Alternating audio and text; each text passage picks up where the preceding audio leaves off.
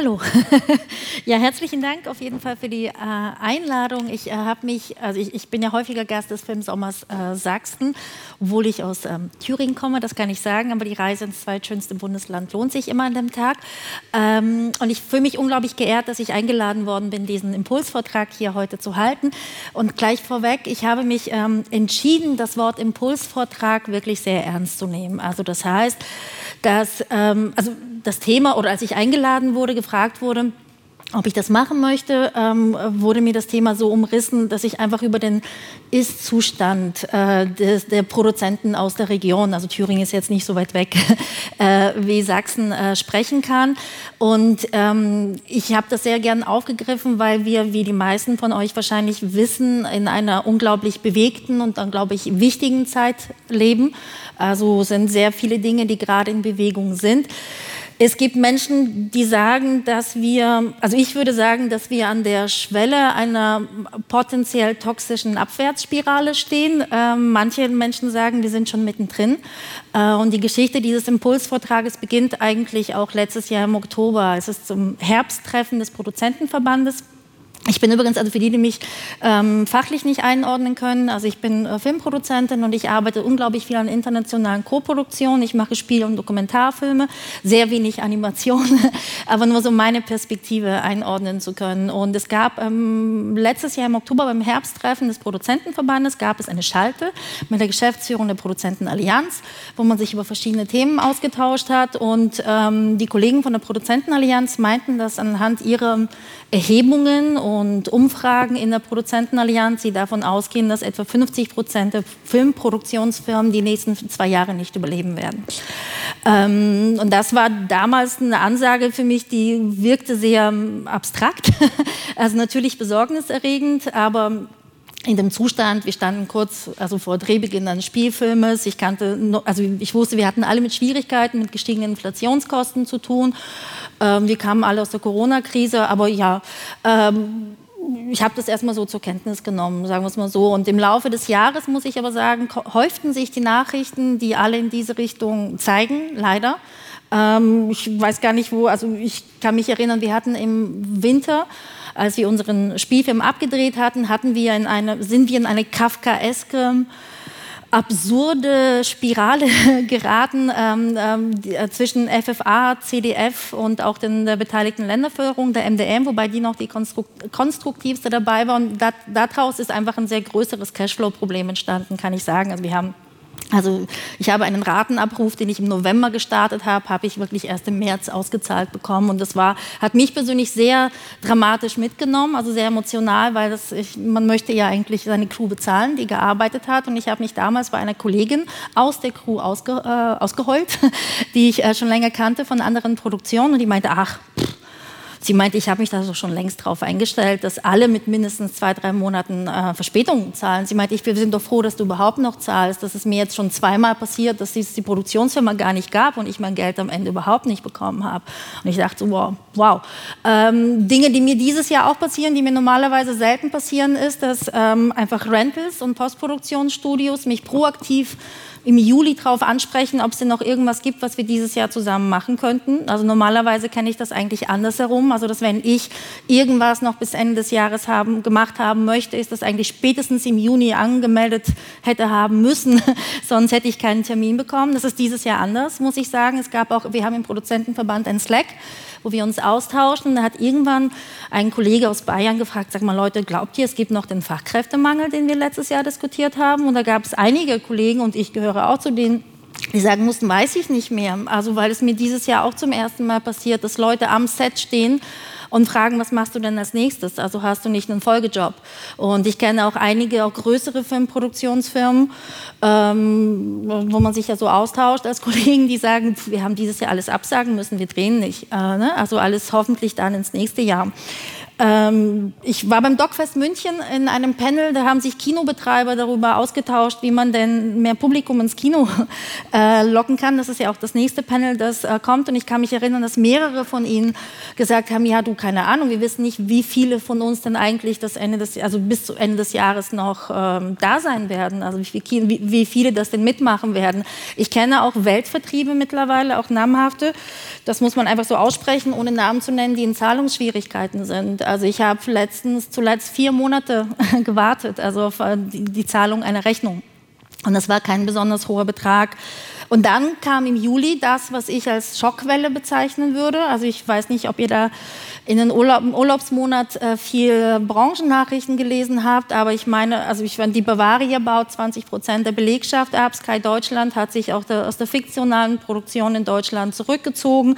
Thomas Kufus hat Insolvenz angemeldet. Also, ne, und äh, es hat ja auch einen regionalen Kollegen getroffen, den äh, Jürgen Kleinig. Und ich weiß, dass Jürgen wurde im, in der Agidoc sehr respektvoll verabschiedet. Äh, äh, und da gab es einige Kollegen, die meinten, das wird der erste sein von vielen. Also das ist nicht, also es ist eine, ich sage das jetzt einfach nicht, weil ich alarmistisch klingen möchte, sondern weil ich einfach äh, gerne allen das Gefühl vermitteln will, dass es hier nicht um eine individuelle oder subjektive Wahrnehmung handelt, sondern dass wir wirklich tatsächlich ähm, mit, mit, wir meine ich wir alle. Ähm, wir, also ich bin ja Produzentin, aber ich meine so die Filmschaffenden äh, in Deutschland wirklich vor einer großen Herausforderung stehen. Ich bin Berufsoptimistin und ich bin davon überzeugt, dass wir da rauskommen können und dass es äh, wieder aufwärts geht.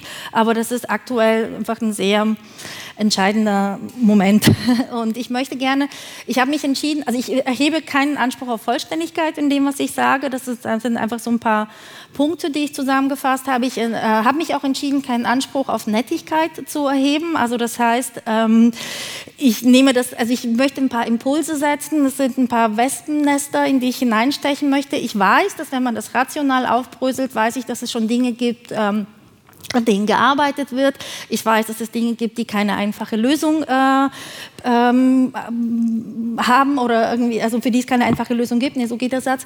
Genau, aber nichtsdestotrotz möchte ich das einfach ähm, zusammenfassend äh, also sagen, weil ich das wichtig finde, immer wieder darauf äh, hinzuweisen und äh, wobei ich persönlich äh, die Schuldfrage gar nicht gar nicht erst aufwerfen will, weil es überhaupt keine Rolle spielt, wie das denn zu etwas gekommen ist. Also die Frage ist wirklich, wie kann man denn da rauskommen? Und äh, ein Punkt, der erste Punkt, ähm, der oft vielleicht als etwas nerdig wahrgenommen wird oder das gar nicht so wichtig, aber der einfach für uns Produzenten, das kann ich sagen, äh, unglaublich relevant ist. Äh, da ist jeder verlorene Tag, in dem man sich nicht damit beschäftigt, ein verlorener Tag zu viel, ist die erdrückende Bürokratie, mit der wir es zu tun haben, weil die uns einfach schlicht die Luft zum Atmen ähm, nimmt. Also ich habe von dieser kafkaesken Situation erzählt, äh, die entstanden ist. Es gab, ich will gar nicht das ist nur ein exemplarisches, also ein Fallbeispiel und ich, jeden, den er an, an, anspricht von der freien Produzentenschaft, wird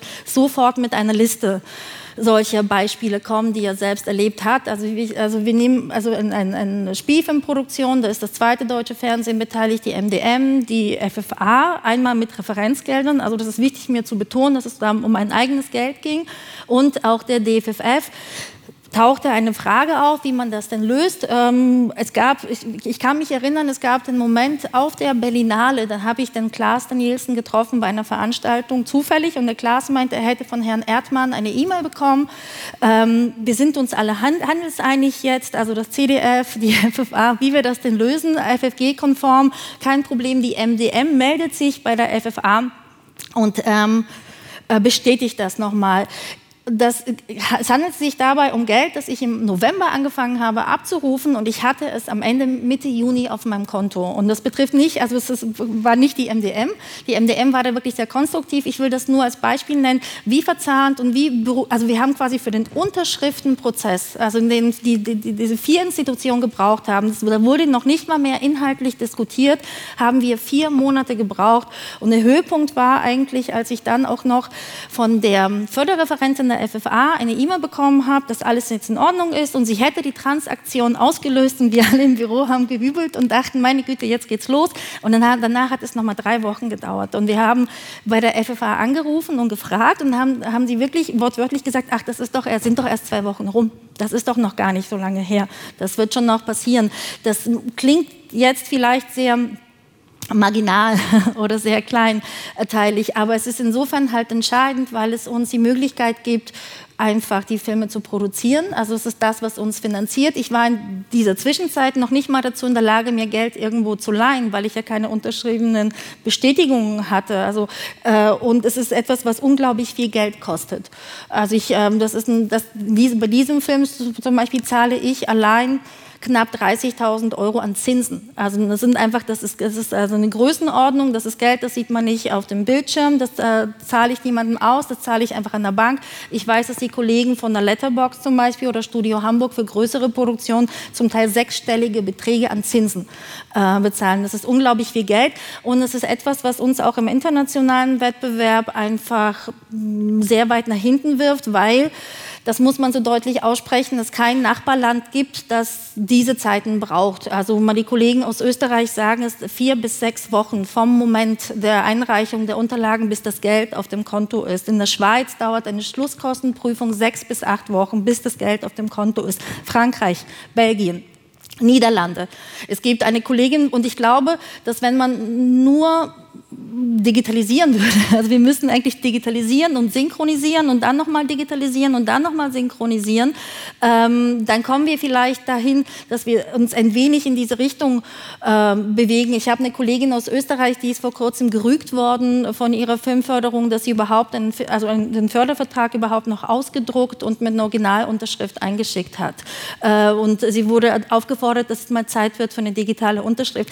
Mir hat die BKM vor drei Jahren noch einen Vertrag von einer italienischen Filmförderung zurückgeschickt, weil sie meinten, da fehlte die Unterschrift. Und dann musste ich sagen, nee, das ist digital unterschrieben, da ist das Siegel auf der ersten Seite. Aber das kannten die BKM-Mitarbeiter, also als, als überhaupt nicht als ähm, Möglichkeit dessen. Also ich will da jetzt auch in keinster Form, ich möchte nicht falsch verstanden werden, ich möchte nicht einzelne Personen oder Institutionen angreifen, weil ich verstehe natürlich die Notwendigkeit, dass wir mit öffentlichem Haushaltsgeld arbeiten und dass es geprüft werden muss und dass ähm, alles seine Ordnung haben muss. Und das natürlich ist es absolut richtig, dass jede Institution für sich ein vier, sechs, acht oder zehn Augen Prinzip hat. Das ist also das, das erschließt sich mir vollkommen. Aber äh, wir müssen einfach, also das ist wirklich, also wir müssen den Anschluss schaffen, weil uns das, also ich habe zum Beispiel aktuell das Problem mit einer französischen Koproduktion, dass die ähm, es einfach allein aus dem Grund unattraktiv finden, mit uns zusammenzuarbeiten, weil sie das wissen aus der Erfahrung und sie sagen, also wir sind, also mit wir meine ich nicht ich, sondern tatsächlich also die, die Möglichkeit mit einer Länderförderung aus Deutschland und da ist wie gesagt noch nicht mal die MDM namentlich gemeint, zusammenarbeiten zu müssen, wirklich nur ein Plan B oder C ist. Also das nehmen sie nur dann in Betracht, weil sie sagen, das Geld, das wir potenziell aus der Region bekommen können, das geben wir doch an Finanzierungskosten wieder raus. Ich hatte ein, ein Gespräch Gespräch mit der Triodos Bank, die Zwischenfinanzierung für Filme macht und die sagt, ja, wenn deutsche Länderförderung dabei ist, würden wir empfehlen, von, äh, von Anbeginn an die Laufzeit ähm, zu verlängern, weil es einfach, weil wir jetzt schon wissen, dass es länger dauern wird. Und wie gesagt, das Problem sind nicht die Einzelnen, sondern die Verzahnung untereinander. Also es kann ja wohl nicht sein, dass der Geschäftsführer der MDM, also Klaas Danielsen, persönlich der FFA bestätigt, dass, und dabei ging es darum, ob die MDM bestätigt, dass das FFG eingehalten wird. Also es war noch nicht mal etwas Außergewöhnliches. Ne? Äh, und dass die FFA sagt, das reicht mir nicht. Ähm, ne, das brauche ich nochmal in anderer Form. Ähm, also und, und in, in, der Zeit, in der ich wirklich in der Wüste Gobi am Telefon einen, Darlehensvertrag abschließen kann und das Geld dann auf dem Konto habe, ähm, das ist der erste Punkt. ähm, der zweite Punkt ist auch, da, da muss man das wirklich sehr, also ich überdramatisiere bewusst, aber ich möchte auf etwas hinweisen. Die politischen Rahmenbedingungen für die freie Filmproduktion in Deutschland hängen einfach um ein paar Jahre hinterher, auch im Vergleich mit unseren europäischen Nachbarn. Meine Schweizer, also unsere Schweizer Kollegen haben im Schweizer Produzentenverband dieses Jahr einen Antrag äh, vorbereitet, in dem sie mit dem Schweizer Fernsehen darüber diskutieren wollen, ob denn die Referenzgelder, die sie beim Schweizer Fernsehen generieren, auch für Netflix-Produktionen eingesetzt werden können. Das ähm, sage ich nur als Beispiel, um zu zeigen, wie weit denn die Diskrepanz zwischen dem ist, was wir aktuell als Fragestellung diskutieren und was in anderen Ländern eigentlich mittlerweile geklärt ist. Also das kam ja eigentlich daher, dass vor ein paar Jahren, als die Streamer auf den Markt kamen, viele Leute, ich auch, also wie gesagt, da mache ich niemandem Vorwurf, Schwierigkeiten hatten, die Rolle des Streamer richtig einzuschätzen. Das ist ja auch bis heute nicht ganz klar. Also sind sie denn eigentlich eine Konkurrenz für die Kinos oder für die Fernsehsender? In welcher Form? Und ähm, wir hatten ja das Problem mit wir, meine ich, in Deutschland, dass die Bundestagswahl uns einfach Zeit gekostet hat. Also ich kann mich erinnern, dass es 2019, 2018 schon in den Verbänden die, die, die dringenden Appelle gab, das in der FFG-Novelle zu beachten. Und äh, dass es damals hieß, das wird vor der Bundestagswahl einfach nichts mehr werden, weil die Zeit nicht da ist. Dann kam die Bundestagswahl. Die Frau Roth muss sich dann natürlich, das kann man ja verstehen, einarbeiten in die Materie. Aber wir haben tatsächlich eine Situation geschaffen, die dazu geführt hat, dass die Spieler, die eigentlich gemeinsam immer dafür gesorgt haben, dass wir eine starke Filmlandschaft haben, jeder für sich in seine Ecke zurückgezogen hat. Und damit meine ich das öffentlich-rechtliche Fernsehen, die Verleiher und auch die Filmförderung. Also ich habe schon 2019 habe ich von haben mir Redaktionen gesagt, erzähl nicht weiter, das äh, erzähl es nicht weiter, das wird eine der letzten großen Kinokoproduktionen sein, die wir machen. Das CDF hat ein das kleine Fernsehspiel hat eine Zeit lang offen gesagt, solange unsere Rolle nicht geklärt ist und, und solange wir als erste bezahlen, aber als letzte ausstrahlen müssen, werden wir nur noch eine Kinokoproduktion pro Jahr machen. Ich habe auch mehrere E-Mails von mehreren Kinoverleihern, die einfach Anfragen für eine Zusammenarbeit mit dem DFFF ungelesen ablehnen, also wirklich schon noch eine Stunde oder zwei nach Versand und das ausschließlich damit begründen, dass durch die fehlenden politischen Rahmenbedingungen das Risiko jetzt ausschließlich bei den kleinen privatwirtschaftlichen Unternehmen ganz am Ende liegt. Und ich bin auch in diesen E-Mails darum gebeten worden, diese Absagen weiterzuleiten an die äh, Förderreferenten. Und das ist etwas, was man aus jeder einzelnen Position heraus verstehen kann. Aber das Problem ist, dass wir ja als ähm, Filmlandschaft oder als Filmstandort, also sowohl in Sachsen, aber auch deutschlandweit, nur dann stark sind, wenn alle zusammenarbeiten. Weil weder Fernsehen alleine, noch Förderung alleine, noch Verleiher oder Weltvertriebe allein ähm, können ja große Produktionen stemmen oder auch an sich einen großen Filmstandort. Das heißt, wir müssen eigentlich dringend wieder zurück zu dem Moment, wo alle miteinander arbeiten und äh, man die Kinokop Koproduktion oder überhaupt die Filmproduktion als etwas ein gemeinsames Gut äh, ansieht. Und da wird, werden natürlich einzelne, auch wir als Produzenten werden sicherlich Zugeständnisse machen müssen. Das ist ja logisch, aber wir müssen zu einem gemeinsamen Nenner zurück. Also weil aktuell wirklich jeder sein Süppchen für sich selbst ähm, ähm, kocht. Und das führt ja zurück zum nächsten Punkt. Also wer sich ein bisschen mit Filmpolitik beschäftigt, hatte sicherlich mitbekommen, dass ähm, ja, die neue FFG-Novelle natürlich gerade in Diskussion ist ähm, und dass die, es ist ja eine branchenübergreifende Vereinigung gibt, also Produzentenverband, Produzentenallianz, die AG DOC, die Akademie für Film und Fernsehen, also von produzentischer Seite, aber natürlich auch jede Menge andere Verbände von Gewerken, so möchte ich das jetzt mal sagen, da auch an einem Strang ziehen und das ist da sehr alarmistische und emotionale Weckrufe gibt. Also es gibt ähm, ja diesen einen Artikel, der herumkreist, das Interview. Ähm, wo sehr deutlich klargemacht wird, dass der Filmstandort Deutschland an internationaler Wettbewerbsfähigkeit äh, verliert. Und das ist etwas, was ich nur bestätigen kann, also als Produzentin, die international arbeitet und ganz also ein populistisches Beispiel. Ich übertreibe, wie gesagt, bewusst. Ich überspitze bewusst, aber ich meine, noch nicht mal im Westen nichts Neues wurde in Deutschland gedreht, weil die Drehbedingungen hier zu teuer und zu äh, unattraktiv ähm, erschienen. Also ganz äh, blöd gesagt, auf der einen Seite haben wir also Länder, die sehr hohe Steueranreize geben und wir sind das Land mit den Regionaleffekten und den Deckelungshöhen. Ähm, es gibt ja mittlerweile, das wissen auch viele von euch, es gibt ja auch deutschlandweit, äh, also oder in Deutschland auch auf nationaler Ebene diese Diskussion, ob es denn Regionaleffekte überhaupt noch braucht oder nicht.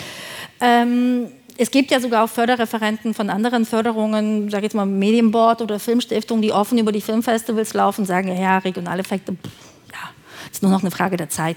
Wird es bald nicht mehr geben. Das Problem ist aber, dass wir hier, in, und da schließe ich mich jetzt an, also dass wir in Sachsen und auch in Mitteldeutschland es mit einer außergewöhnlichen Situation zu tun haben, meiner Meinung nach, und zwar nämlich, dass wir unglaublich dringend Regionaleffekte brauchen. Also wir können es uns aus vielen verschiedenen Gründen nicht leisten zu sagen, meine Güte, da verzichten wir drauf. Also, weil da könnte man das Geld eigentlich direkt nach Berlin äh, überweisen und hoffen, dass irgendwer hier vielleicht. Es ist ja einfach so tatsächlich. Also, wir haben nicht die Infrastruktur, die man in Berlin oder in Köln vielleicht hat. Wir haben nicht die Studios. Ähm, wir haben keine Filmhochschule. Das wäre für unseren Nachwuchs wäre das total dramatisch. Und wir haben ja auch ähm, wie soll ich das sagen, das führt mich zum nächsten Punkt, eine besondere Situation ähm, auf anderer Ebene. Aber wir, wir müssen für uns hier in der Region die Frage klären, wie wir es denn schaffen, einerseits international wettbewerbsfähig wieder zu sein, also das heißt nicht diejenigen zu sein, die einzigen, die letzten mit den Regionaleffekten, ähm, auch die regionalen Produzenten zu entlassen, entlasten, aber zeitgleich auch die die Regionaleffekte an sich aufrechtzuerhalten, weil wir sie nicht nur auf inhaltlicher oder wirtschaftlicher Ebene brauchen, sondern auch ähm, möglicherweise sehr bald sogar auf einer politischen Ebene, weil wir ja auch, also das sind die drei Bundesländer, ähm, die in den nächsten zwei Jahren Landtagswahlen vor sich haben, also das muss man auch so deutlich sagen, und dass die Wahrscheinlichkeit, dass in mindestens einem unserer drei Bundesländer eine rechtspopulistische Partei zumindest die Mehrheit erlangen wird, das ist, ob das jetzt die Regierung, wieder so eine andere Frage, relativ hoch ist. Ähm, und wir es auch grundsätzlich mit sehr vielen mit Bürgern zu tun haben, die ähm, ein massives Akzeptanzproblem der Medien und der Filmlandschaft, also uns als freie Filmschaffende, sage ich mal, trifft es aktuell noch nicht, wobei ich das noch betonen würde, weil ich glaube, dass es sehr viel damit zu tun hängt, dass wir einfach nicht im Fokus stehen. Das tut ja der öffentlich-rechtliche Rundfunk. Aber wenn man dem Ministerpräsidenten von Sachsen-Anhalt glaubt, äh, was man jetzt tun sollte, äh, gibt es ja allein in Sachsen-Anhalt 350.000 säumige GEZ-Zahler, also Menschen, die die GEZ-Gebühr nicht zahlen. Und nach seiner Aussage ist, äh, also wird, ist der größte Teil davon auch, also macht das nicht aus Überzeugung und nicht, weil also sie es vergessen haben, einfach zu überweisen. Und ich habe jetzt keine Zahlen für Sachsen und Thüringen, aber ich gehe mal davon aus, dass die Tendenz auf jeden Fall ähnlich ist. Also das heißt, dass, wir, dass es durchaus passieren kann, dass wir relativ bald in eine Situation kommen, in der die Regionaleffekte unser Schutzschild eigentlich sind, weil man dann immer sagen kann, das ist ja eigentlich aber eine Wirtschaftsförderung, ne? also nach wie vor und keine kulturelle.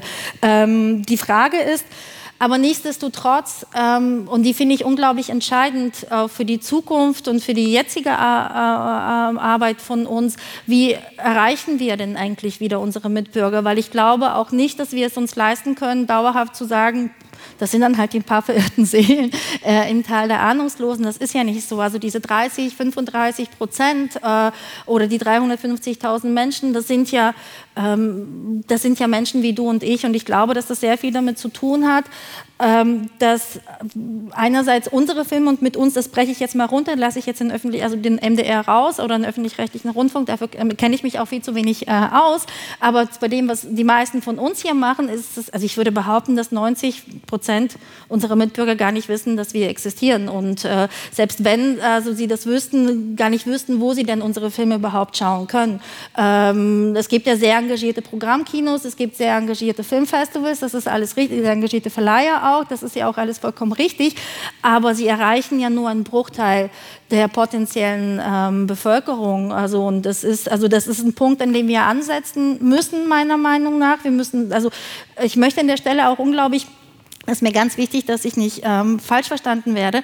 Also mir geht es hier gar nicht darum, dass wir Gefälligkeitskunst oder so machen sollen. Also ne, das soll ja aufrütteln oder es soll ja Menschen geben, die das nicht gut finden. Oder es geht aber einfach nur darum, dass wir den Menschen äh, meiner Meinung nach viel stärker die Möglichkeit geben müssen, das überhaupt zu sehen, was wir machen und auch zu verstehen die Mediatheken in der heutigen Zeit müssten ja eigentlich den Weg dazu eröffnen. Also, ähm, und ich hoffe, dass sich vielleicht unter der neuen, ich, wir wissen ja alle, dass der Klaas äh, seit Jahren versucht, äh, mit äh, dem, oder versucht hat, mit dem Mitteldeutschen Rundfunk ähm, eine engere Zusammenarbeit zu erwirken. Und ich hoffe, dass die designierte neue Geschäftsführung oder Geschäftsführerin, also der MDM und auch äh, der Mitteldeutsche Rundfunk findet ja bald eine neue Intendanz oder hat ja schon eine neue Intendanz, die ja bald ähm, die Arbeit antritt, dass da in eine ähnliche Richtung gedacht wird und die ermöglicht, ermöglicht auch zu Ende geführt wird. Und zum Zweiten auch etwas, was vielleicht mit uns zu tun hat.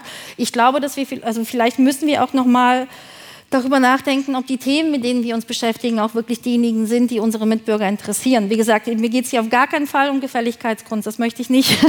Ähm, ich möchte wirklich da nicht missverstanden werden, aber Das ist für mich eine, eine Überleitung zu meinem nächsten Punkt. Ich glaube, dass wir nach wie vor sehr stark die Jugend als potenzielles Nachwuchspublikum äh, für unsere Filme und Arbeiten stark vernachlässigen und dass wir uns in Format- und Marketingdiskussionen verlieren. Aber dass ich glaube, es wäre gut, vielleicht einen Schritt zurückzugehen und die Frage zu stellen, ob wir denn überhaupt die Inhalte produzieren, für die sich junge Menschen interessieren. Und das ist eine Sache, und da meine ich, dass wir, also ich bin 43 Jahre alt, ich, äh, was 20-Jährige wollen, weiß ich auch nur vom Hören sagen. Also das, da impliziere ich mich äh, selbst da drin. Aber alle paar Jahre, also es das heißt ja, dass man das junge Publikum fürs Kino eigentlich abschreiben kann. Und dann gibt es alle paar Jahre mal einen Film.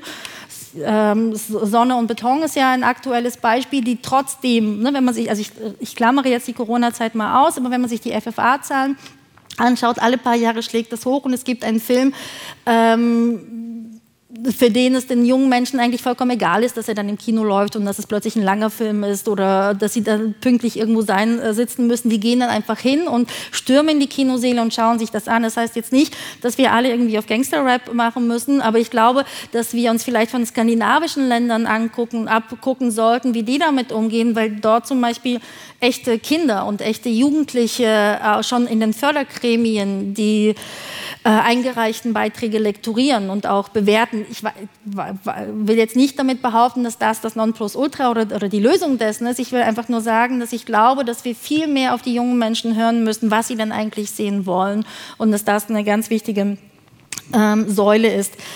Dann die Sache, ja, allgemeine Kostensteigerung, Inflation, das möchte ich eigentlich gar nicht ausführen, weil da einfach jeder weiß, was ich äh, meine. Ähm, auch die Corona-Nachwehen, die uns ja getroffen haben, ähm, möchte ich auch, also da möchte ich auch nicht weiter, das ist viel dazu gesprochen worden in den letzten Jahren. Ähm, aber der letzte Punkt ist mir wichtig, ähm, den ich mir noch aufgeschrieben habe, den ich ansprechen möchte. Wir, es findet gerade aktuell auch nach meiner Wahrnehmung ein großer Paradigmenwechsel statt, was die Arbeitsbedingungen am Set angeht, was einerseits total gut ist, ähm, andererseits aber auch eine Herausforderung sein wird. Also morgen am 1. September beginnen ja die Tarifverhandlungen. Der neue Tarifvertrag für Film- und Fernsehschaffende wird ausgehandelt.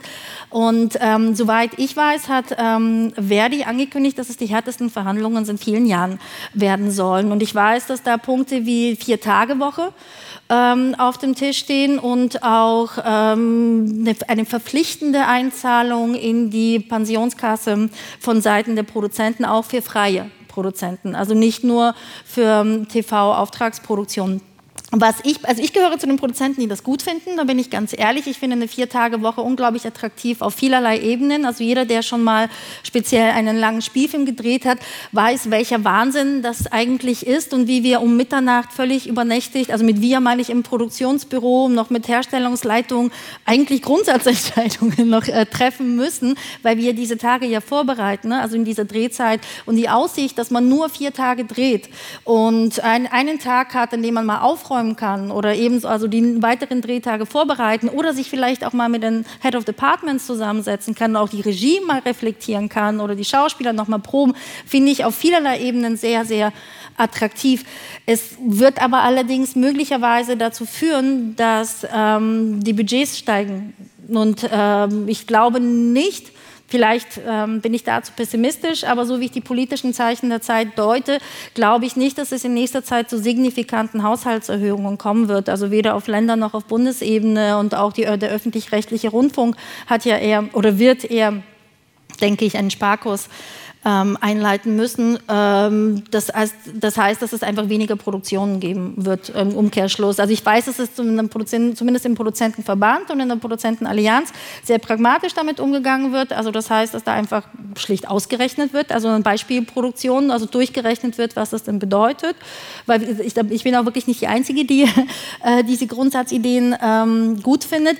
Ich weiß, dass wir alle wissen, dass es gut wäre, wenn wir ein paar Filme weniger produzieren äh, würden würden. Also es gibt ja, einer meiner Lieblingssätze ist ja, der, dass Filmemacher sich vor Augen führen sollten, dass man ihnen am Tag des Jungen Gerichts ähm, all ihre Filme wieder vorspielen wird. Also wir produzieren alle äh, viel zu viel äh, und ähm, äh, viel zu aufwendig und wir müssen, äh, das haben wir wirklich also schon unzähligen Diskussionen, Gelegenheiten zusammen ähm, darüber geredet, äh, auch schon letztes Jahr. Also dass es einfach weniger sein muss, dass die Menschen besser sozial abgesichert sind, dass man Zeit hat zu entwickeln, dass man Zeit hat, wirklich ordentliche Marketingarbeit zu betreiben und die Filme auch wirklich, also sich auf einen zu fokussieren. Nur das, wie gesagt, das, ähm, also das wird Thema in diesen Diskussionen sein.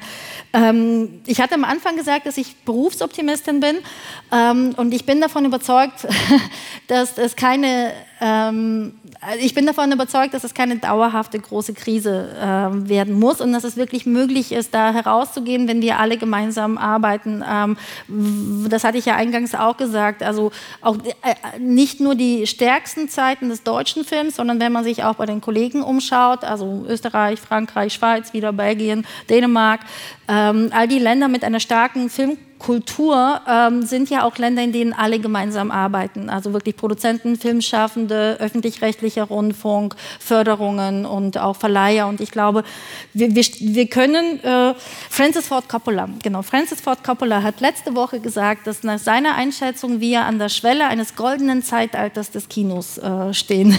ähm, etwas, das das Kino ja häufig gemacht hat in dem es aus einer Krise herauskam. Und er ist der Meinung, jetzt stehen wir kurz vor dieser Tür. Und ich glaube, also ich persönlich glaube auch daran, dass es möglich ist, diese Tür zu öffnen äh, und da durchzugehen. Aber das können wir, wie gesagt, ähm, nur alle gemeinsam, indem wir auch unsere Stärken, unsere regionalen Stärken ausspielen, die wir haben. Also wir haben ja bestens ausgebildete Kollegen und Crews. Wir haben großartige Drehorte. Also äh, es gibt ja äh, Filme, die an uns eigentlich ähm, allein schon von den Motiven her nicht äh, äh, vorbei äh, kommen. Und wir haben ja auch hier mit der mitteldeutschen Medienförderung einerseits, aber auch mit dem mitteldeutschen Rundfunk zwei wirklich starke Partner die der Region eigentlich verpflichtet sind seit vielen Jahren.